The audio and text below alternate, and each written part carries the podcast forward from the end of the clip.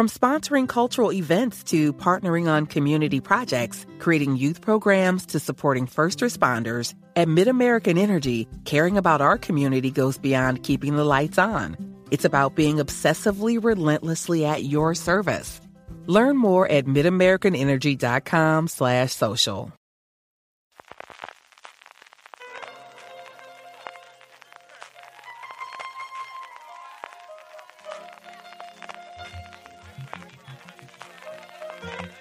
Estás escuchando Fuera de Series con CJ Navas.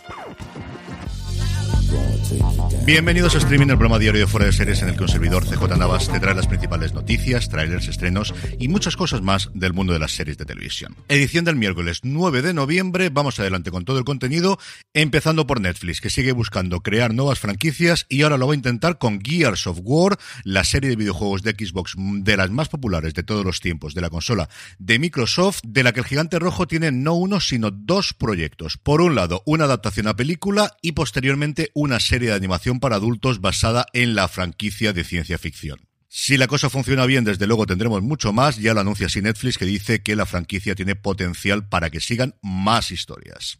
If you look for it, every day has cause for celebration. Celebrate a friend for their promotion, baby wedding, life thing. Celebrate yourself for keeping the couch warm. It's no easy feat, especially if it's a big couch. Or maybe you just want to celebrate living in 2022 where you can get beer, wine, and spirits delivered from Drizzly in under 60 minutes without leaving said couch. So download the Drizzly app or go to drizzly.com. That's D R I Z L Y.com and get your favorite drinks delivered today. Esta es la cuarta vez en la que Gears of War intenta llevar a la pantalla, las tres anteriores infructuosas. New Line lo intentó en el 2007, luego en 2013 también lo intentó hacer Epic Games y Universal recientemente en el 2018 llegó a encargar una adaptación a Scott Fraser que al final no llegó a un buen puerto y parece que la cuarta es la vencida para el superventas de la Xbox.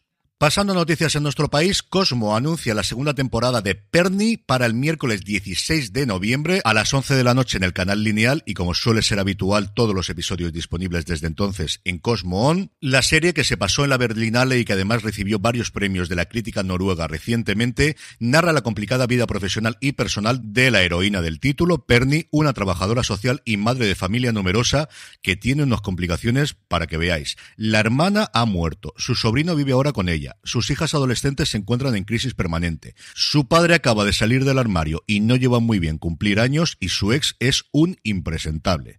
Madre mía, lo tiene toda la pobrecita mía, como os digo, la segunda temporada la semana que viene, el 16 de noviembre. Y por otro lado, Pluto TV, que sigue siendo de las cosas que mejor le funcionan a Paramount, a todo el conglomerado recientemente en cuanto a ingresos, está funcionando muy, pero que muy bien la plataforma a nivel de ingresos. Bueno, pues en nuestro país va a estrenar durante todo el mes las temporadas de la 14 a la 18 de South Park en un canal específico para la serie de animación que sabéis que también se puede ver dentro de HBO Max. En capítulo de fichajes, Lin Manuel Miranda, que sigue con su relación con Disney Plus, para la que hizo Encanto, para quien trabajó en su momento también con las canciones de Moana o Bayana, dependiendo la versión española o americana que queráis de la película de animación, y ahora da un paso más allá y se une al elenco de la serie Percy Jackson y los Olímpicos, que se encuentra actualmente en producción en Vancouver y que se espera se estrene en la plataforma del ratón en 2024.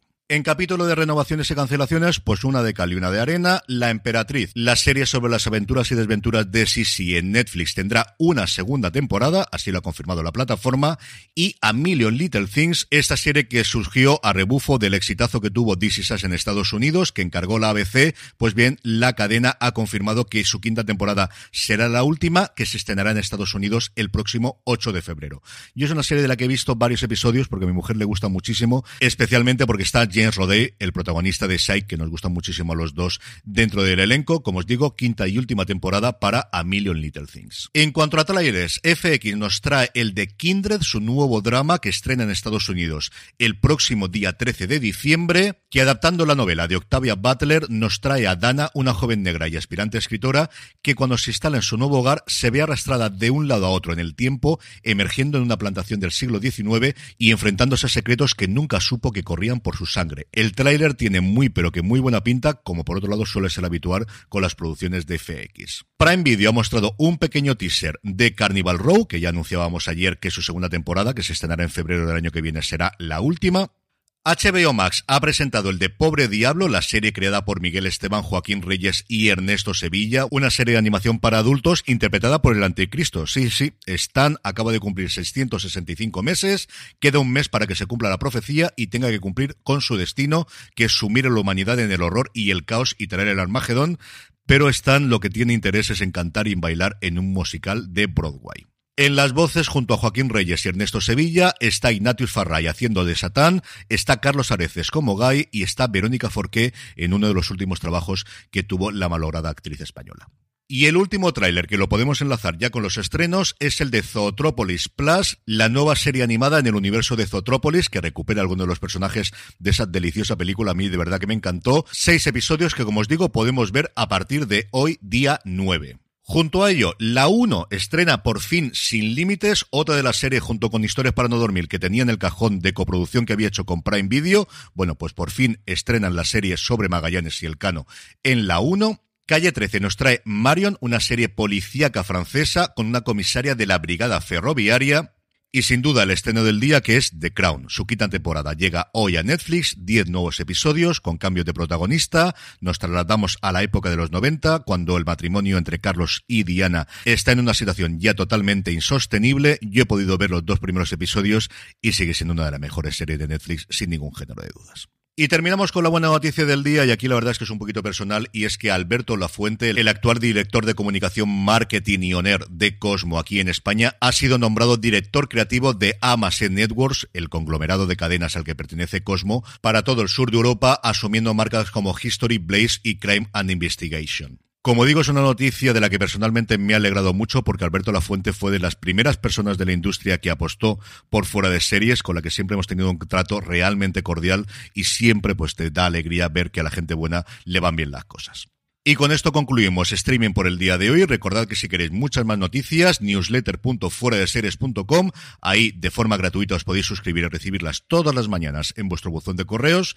Gracias por escucharme y recordad, tened muchísimo cuidado y fuera.